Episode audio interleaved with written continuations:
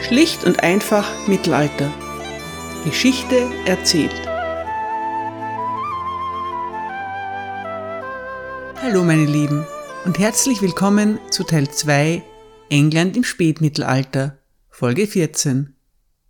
Vor ein paar Jahren waren wir mit einem Freund aus Edinburgh für ein paar Tage in Schottland wandern. Auf dem Rückweg ist uns noch etwas Zeit für eine Besichtigung geblieben. Ich wollte Stirling Castle besuchen, das mächtig und eindrucksvoll auf einem Felsen sitzt und die ganze Gegend beherrscht. Unser Freund hat abgewunken. Er hat erklärt, dass er schon etliche Male in Stirling Castle gewesen sei und dass er genug davon hat. Sein Vorschlag war, etwas Neues auszuprobieren. Die Bannockburn Experience des National Trusts. An dem Ort der legendären Schlacht befindet sich seit einigen Jahren ein kleines Museum. Dort kann unter anderem der Kampf nachgespielt werden. Das Ganze ist so abgelaufen. 15 bis 20 Personen stehen um einen großen runden Computertisch. Die eine Hälfte kämpft für England, die andere für Schottland. Abwechselnd kann man einen Zug machen. Die Vorhut ausschicken, die Bogenschützen einsetzen, einen Rückzug machen und so weiter. Ich war den Engländern zugeteilt und wir waren siegreich. Die Schlacht von Bannockburn ist in Schottland präsent wie eh und je. Die schottische Nationalhymne Flower of Scotland erzählt darüber. Ich füge zwei Versionen davon in die Show Notes ein.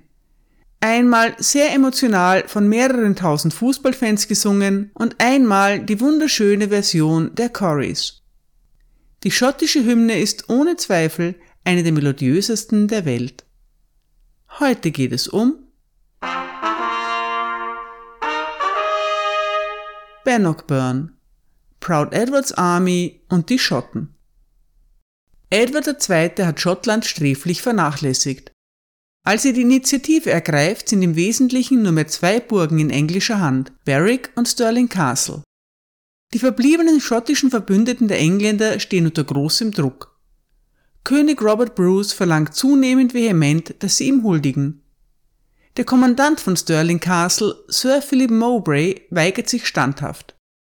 Mowbray ist Schotte, aber er bleibt dem englischen König treu. Stirling Castle liegt auf einem steilen Felsvorsprung mit Blick auf das darunterliegende Tal. Es ist das Zentrum der schottischen Lowlands und das Tor zu den Highlands. Sein Besitz ist nicht nur von strategischer Bedeutung, sondern auch von symbolischer. Bruce weiß, dass eine Rückeroberung von Stirling Castle Edwards Anspruch auf Schottland effektiv zunichte machen würde. Ohne diesen Stützpunkt könnte sich die englische Armee in der Gegend nicht mehr sicher bewegen. Robert Bruce beginnt mit der Belagerung von Stirling Castle und übergibt das Kommando dann an seinen letzten überlebenden Bruder, Edward Bruce. Mitte April 1314 trifft Edward Bruce eine Vereinbarung mit Philip Mowbray. Ob Robert Bruce darüber informiert ist, ist unklar, aber eher wahrscheinlich. Die Schotten haben keine Zeit dafür, vor Stirling Castle herumzusitzen, während sich die englische Armee auf den Marsch nach Norden vorbereitet. Auf jeden Fall wird vereinbart, dass die Burg an König Robert übergeben würde, wenn sich nicht bis zum Mitsommer englische Entsatzer einfinden würden. Mowbray wird freies Geleit zugesagt. Das bedeutet für Edward II., dass er sich schnellstmöglich bei Stirling einfinden muss.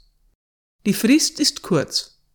Der englische König borgt sich große Geldsummen von jedem, der ihm einfällt. Auch der Papst unterstützt ihn mit einer großen Summe. Königin Isabella wird zu ihrem Vater nach Frankreich geschickt, um zu sehen, was dort zu holen ist. Schließlich gewährt das Parlament Edward auch noch eine Sondersteuer. Die Vorbereitungen können beginnen. Der englische König mustert eine gewaltige Anzahl von Truppen. Sein Biograf schreibt, Zitat, Nie ist in unserer Zeit eine so große Armee aus England marschiert.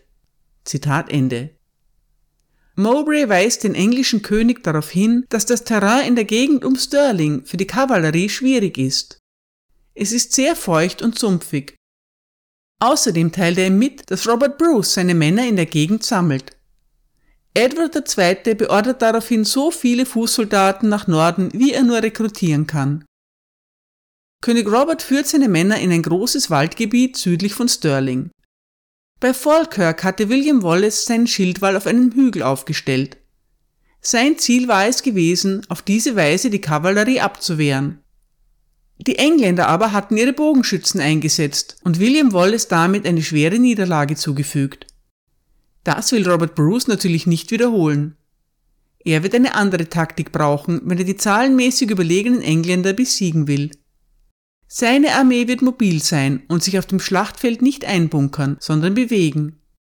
Die Schotten verfügen hauptsächlich über Speere und Äxte, aber Robert Bruce ist wild entschlossen, das Beste daraus zu machen.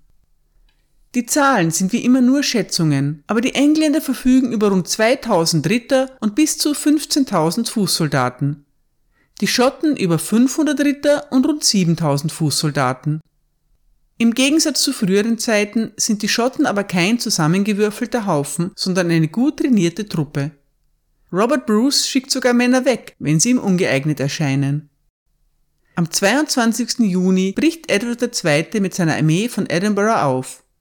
Er treibt sie zur Eile an, denn er will die Frist zur Entsatzung von Stirling Castle unter keinen Umständen versäumen. Sein Biograf schreibt, Zitat, Kurz waren die Schlafpausen, noch kürzer die Essenspausen. Daher waren Pferde, Reiter und Infanterie von Mühsal und Hunger erschöpft. Zitat Ende.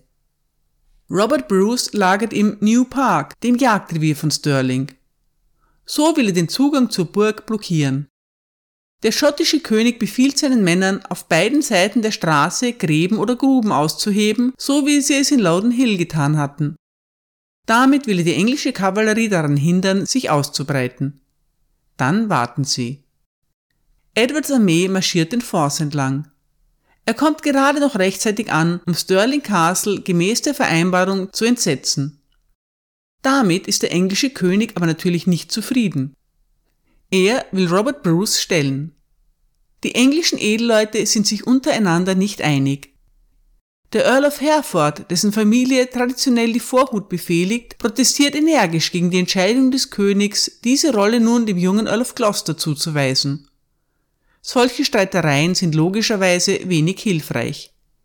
Der englische König hat keine klare Strategie. Obwohl einiges dagegen spricht, setzt er voll auf seine Kavallerie. Gleich zu Beginn kommt es zu einem dramatischen Zwischenfall. Als die englische Vorhut beginnt, auf die Schotten zuzureiten, sieht ein englischer Ritter den schottischen König. Robert Bruce ist an der Krone auf seinem Helm leicht zu erkennen. Er ist damit beschäftigt, seine Männer in Stellung zu bringen.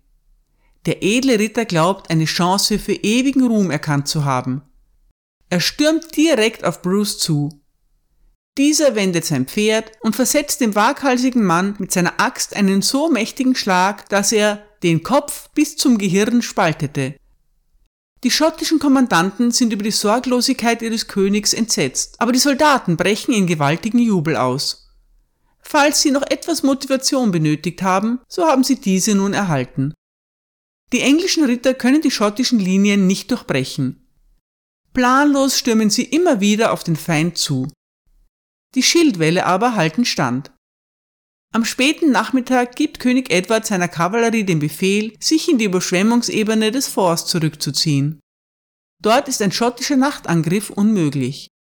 Dazu überqueren die Engländer einen Bach, den Bannockburn. Die Bewohner von Stirling bringen ihnen Türen und Planken, um den marschigen Boden zu befestigen. Die Infanterie soll den Bannockburn am Morgen queren. Aus Platzgründen kampiert sie auf der anderen Seite. Es ist eine von mehreren schlechten Entscheidungen. Es scheint so, als ob weder Edward und seine Ratgeber noch Robert Bruce damit rechnen, sich am nächsten Tag oder an einem der nächsten Tage direkt zu bekämpfen. Bruce plant eher, seine seit langem etablierte Guerillataktik fortzusetzen. Vielleicht will er über Nacht die Ränder des englischen Lagers stürmen, einige Männer töten und aus der Gegend verschwinden. Das zumindest vermutet der Chronist von Lennox. Robert Bruce weiß, wie viele Soldaten Edward mitgebracht hat. In einer offenen Schlacht alles zu riskieren, ist keine vernünftige Option. Dann aber geschieht etwas, das alles ändert. Sir Alexander Seton, ein schottischer Ritter in englischen Diensten, reitet zum Lager von Bruce. Dort erzählt er, dass der englische Militärrat geteilter Meinung ist und sich nicht auf eine gemeinsame Strategie einigen kann. Die Kavallerie solle aber jedenfalls am Morgen verlegt werden. Diese Information verschafft Bruce einen unerwarteten Vorteil. Anstatt sich zurückzuziehen, kann er jetzt doch eine offene Konfrontation riskieren.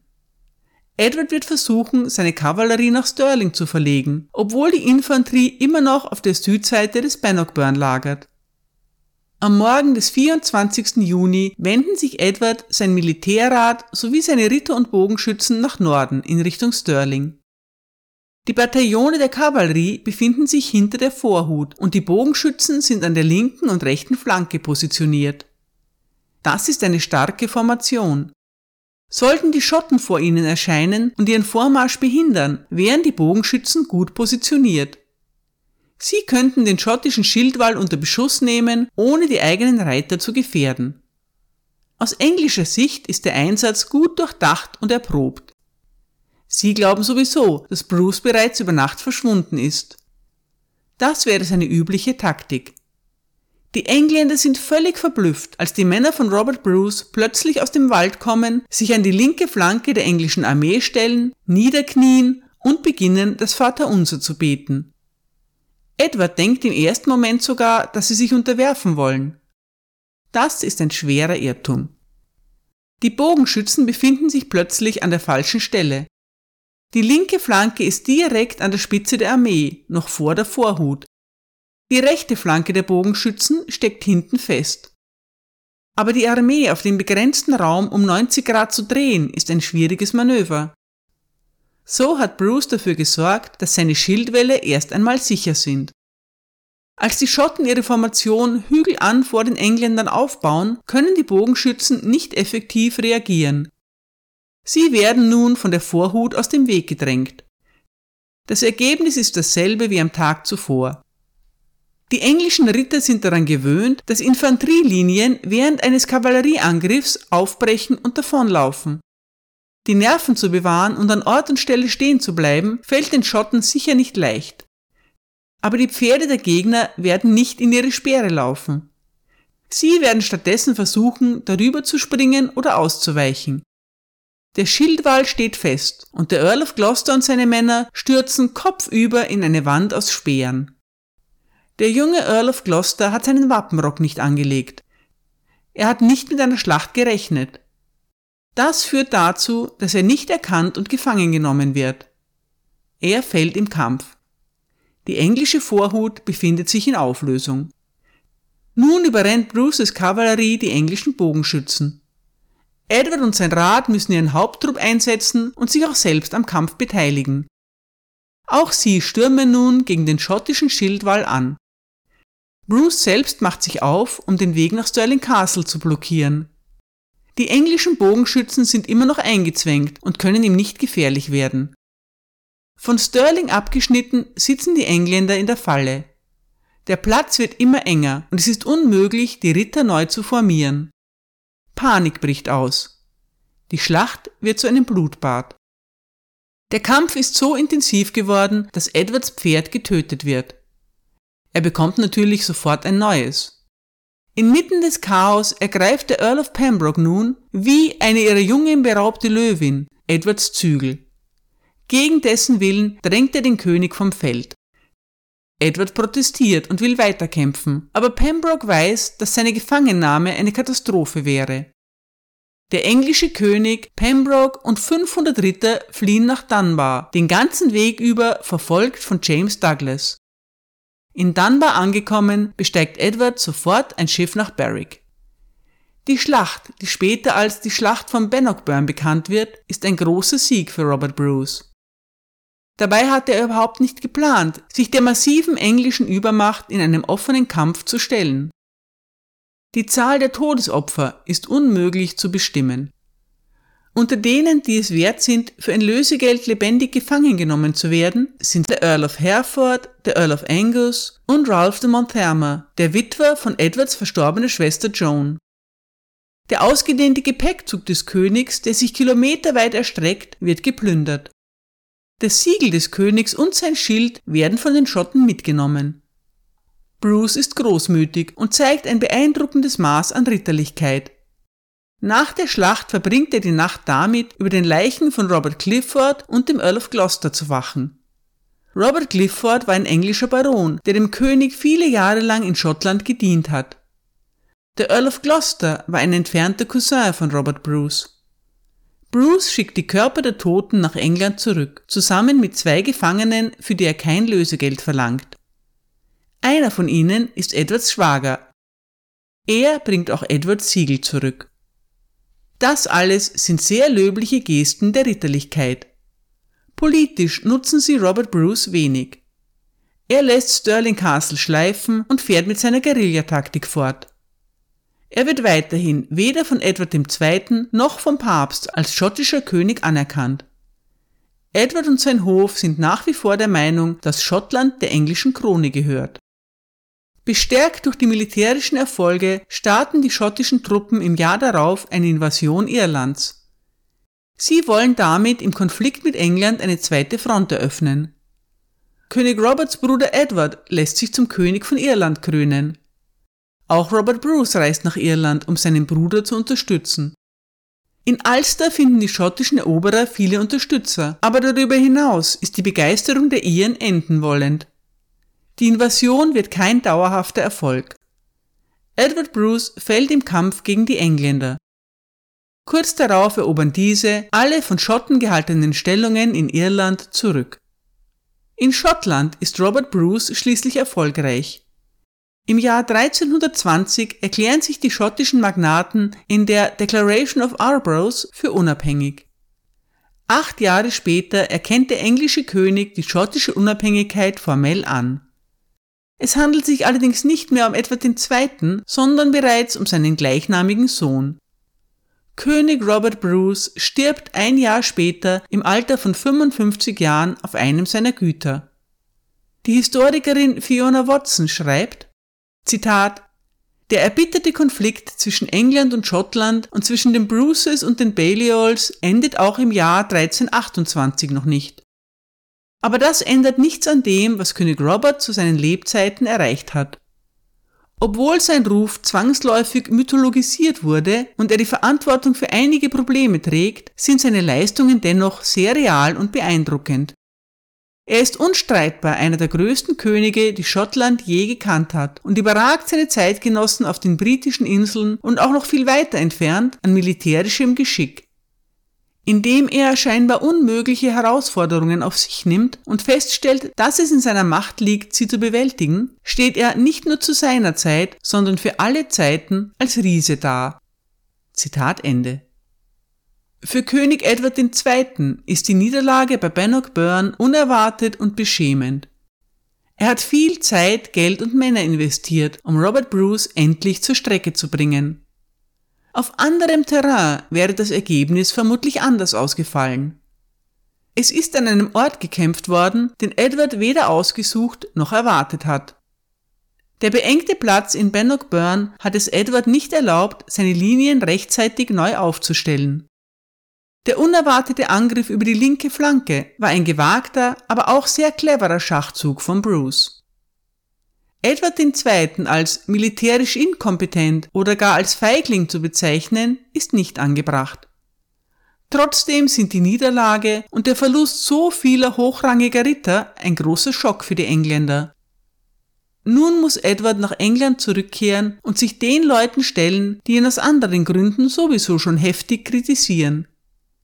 Die Earls of Warwick und Lancaster, die Edward bereits großen Kummer bereitet haben, wetzen schon die Messer. Das sowieso schon komplizierte Leben des englischen Königs Edward II. wird durch die Niederlage bei Bannockburn nicht gerade leichter. Danke für eure Aufmerksamkeit.